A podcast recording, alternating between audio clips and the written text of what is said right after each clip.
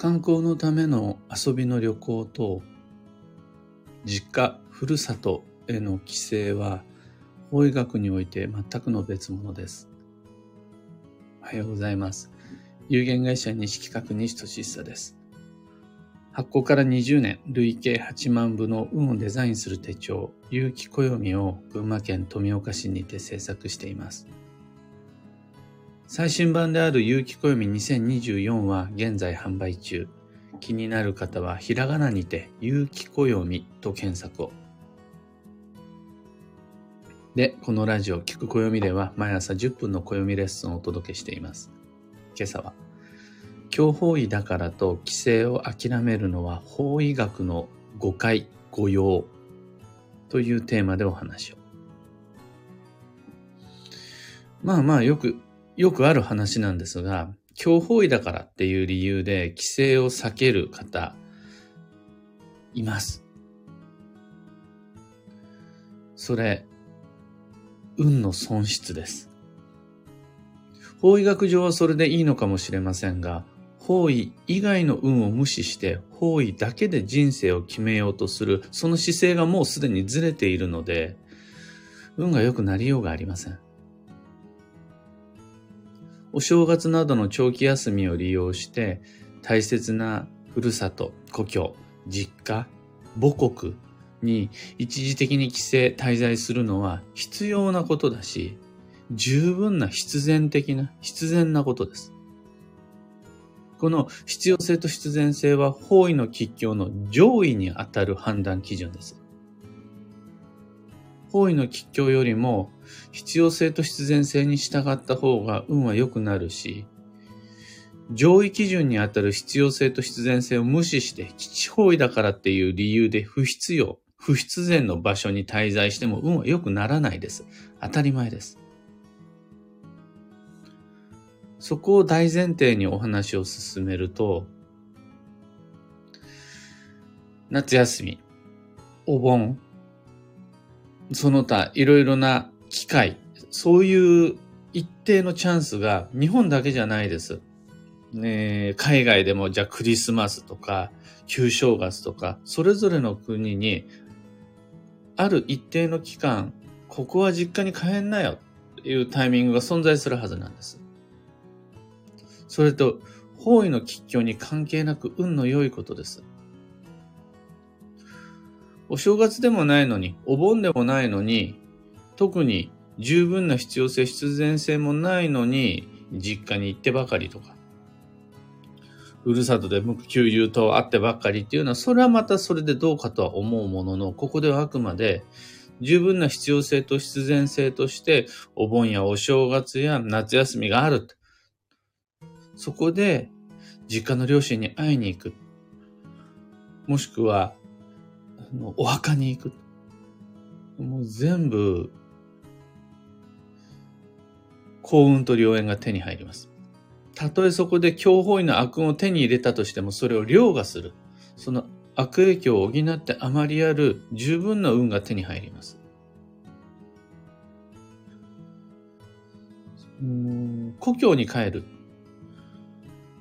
もしくは実家に帰る。その時の理由っていろいろあると思うんです。例えば地元の友人親戚の冠婚葬祭かもしれないです。結婚式、お葬式。あとは、お彼岸やお盆などの専属用。さらには、病気、怪我の治療のため、療養のために故郷の実家の力を借りるなんていう場合もあるし、そういうことで言うなら里帰り出産っていうのもありますよね。あとはどうしても忙しい期間の夏休みの育児とか、親孝行、介護、地元一族との交流やりとり。それってめちゃくちゃ運に関わる。なんなら、後天的運勢だけじゃなく、先天的な運命にさえアプローチできるほど、めちゃくちゃ運に関わる行事なんですよ。観光総裁も専属用も。でも、声が悪いからっていう理由でそれら全てを放棄するのって本当どうかと思います。いやいや、冠婚葬祭専属よ。あとは一族との交流、そっちの方が、方位の吉凶よりよっぽど大きく強く人生に影響するよっていう話です。それらを方位が悪いからっていう理由で全て諦めてしまうのは、それで避けられる強、強運よりも、明らかにそこで失う恩恵の方が代償が大きいんですよね。ここで言う代償っていうのは、まあ、100歩譲って、目に見えないよくわかんない運とかはまあちょっと置いといて、まあ、大切な人間関係不義理することになっちゃうと。結果として私は実家故郷を利用せずに孤立孤独によって自分に過剰な負担を課していくみたいな。そういう代償の方がはるかに強法への悪影響よりも大きいんですよね。だから法医学の知識の使い方をくれぐれも間違えないようにしたいところです。とはいえ、僕も一応法医学を扱うものの端くれであり、法医なんてどうでもいいよって言いたいわけじゃないんです。むしろこれから先も法医の吉凶は大切にしていきましょうって言いたいです。じゃあそこで、その方位を用いていくのはどのようにしたらいいのか、どうやれば方位学を上手に規制と絡めることができるのかって言ったなら、うん、強方位の悪影響を抑える方法、強方位の悪影響を増やさない方法を知って、あとは安心して規制すればいいと思うんです。例えば、冠婚葬祭や先祖供養、介護、子育てなどなど、それらのために帰省するのはいいとして、本来の目的から著しく逸脱、逸脱、離れて、あんまりにも自由に羽を伸ばしすぎるのはどうかなって思います。例えば、お正月で帰っているのに家族と食卓を囲まないとか、あとは、お盆、お彼岸で帰ってるのに専属用しないとか。冠婚葬祭のために帰ったのに、冠婚葬祭以外の遊びの観光、お買い物もやりまくりとか。里帰り出産をしに帰ったのに、里帰り出産が終わってからもずっと実家の両親に依存しまくりとか。そういうことになると話がだいぶ変わってきます。要は、強法医のリスクが倍増します。方位なんかを理由に規制を諦めんなって言えるのは、の一定の必要性と必然性を担保できている時に限ります。それ無視しちゃったら、僕も方位が、方位がって言わざるを得なくなってきます。そこで、帰省時に控えたい3つのことをご紹介すると、1つ目が暴飲暴食、2つ目が大きなお買い物、3つ目が観光です。暴飲暴食をするために、大きなお買い物をするために、観光のために帰省をする方っていないと思うんです。何かしらの別の必要性と必然性があるから、実家に帰省する。故郷に帰るはずなんです。まあ、別の言い方をすると、あのー、暴飲暴食というか、大きなお買い物観光というか、それらって別に実家じゃなくてもできるよねっていう話で。まあ、中でも特に暴飲暴食は本当に気をつけたいです。それが、冠婚葬祭のようなその清めの席とか宴会の席が絡むような場面でも、あとはお盆お正月、みんなでご馳走を囲むやなんていう時も、暴飲暴食の生ものお酒はほどほどにしたいですね。と大きなお買い物だと、お正月の実家への帰省の際に初売りなんかでお買い物したくなっちゃう時もあるかもしれないですが、初売りのために実家に帰省するわけじゃないじゃないですか。そこはあんまりごっちゃにしない方がいいと思います。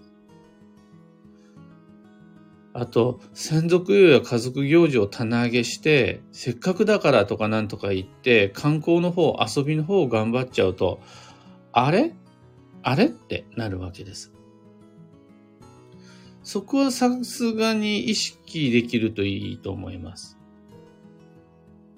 で、逆に、うん、ちゃんとそこら辺を押さえておくことができたなら、そしてそれはまた別の機会に別の場所でちゃんと予定を組むことができたならば、そこから先は、もうしっかりと安心して、実家で羽を伸ばして、あの、ふるさとでの予定をし、もう自信を持って何の不安もなくこなしていって問題なしです。これが本来の正しい法医学の使い方であり、誤解、誤用のない僕がご提案したい方位の使い方となります。今朝のお話はそんなところです。3つ告知にお付き合いください。まず、開運ドリルワークショップ2024にご参加の皆様、本日21時より課題の18、19を配信します。課題の18が人間関係、コミュニケーションに関する計画の立て方。そと課題の19が金運です。貯蓄、投資、運用、ギャンブル、宝くじ。そこら辺、みんな好きでしょう。どっちもみんなのリクエストを踏まえて設定した課題です。人のストレスや悩みの一番の原因は人間関係だってよく聞きます。アンケートを取ると、辞職、転職の理由トップ3に必ず入ってくるのが人間関係の難しさです。そこを乗り越えるための12ヶ月の行動計画、練っていきましょう。あと、金運の方はもう言わずもがなです。先立つものはお金だし、ただで手に入る幸運と良縁なんてこの世界には存在しない。じゃあ、手持ちの資産をいつどう投資すべきか。限られたお金と時間と労力をどこに集約させるべきなのか。そこの作戦会議、今夜一緒にしましょう。開運ドリルへのご参加まだまだ募集中です。常にお待ちしています。次に、東京鑑定会に関して、カレンダーの上での年内最後12月27日、それと新春最初の鑑定会は1月17日となります。1月17日の方がポツポツとご予約が入り始めています。午前午後とまだお時間選べると思うので興味のある方はぜひにご検討。あと、最後3つ目のお知らせです。特に関東の方にぜひご利用いただきたいのが、群馬県桐生市で行う無料の新春イベントです。2024年の運勢と注意事項をご紹介します。がっつり90分かけて。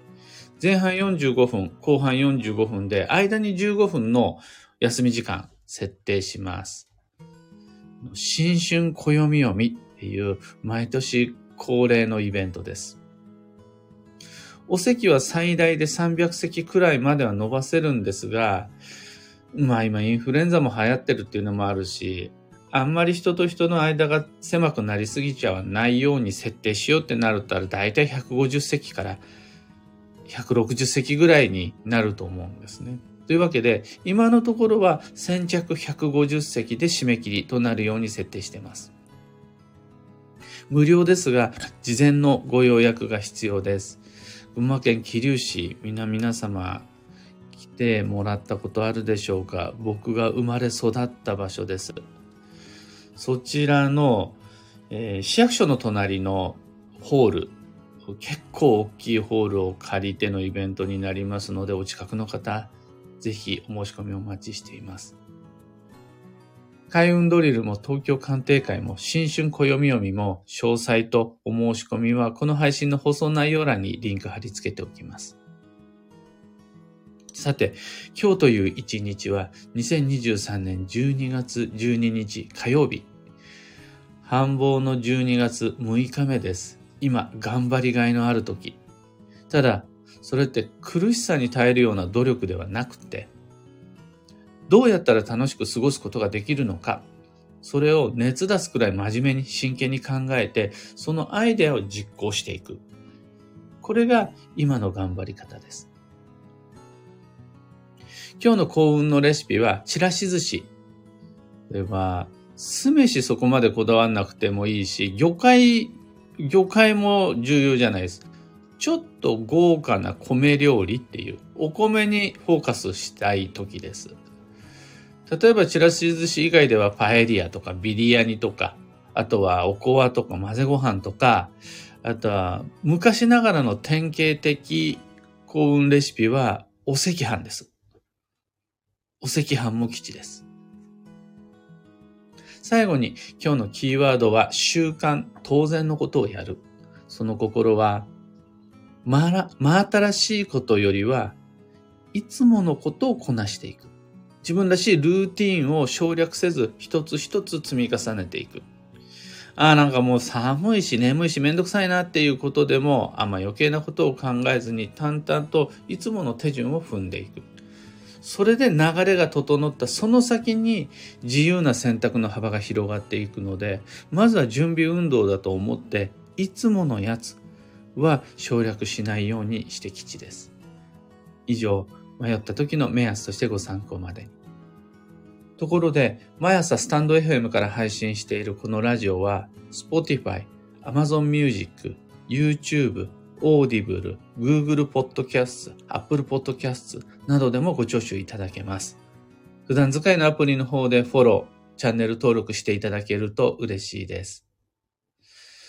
えー、その、それぞれのアプリの検索欄があるはずなので、そこでひらがなで聞く暦と入れていただければきっと見つかります。ぜひお願いします。それでは今日もできることをできるだけ西企画西俊久でした。いってらっしゃい。小川智美さん、おはようございます。ひでみんさん、おはようございます。あきさん、おはようございます。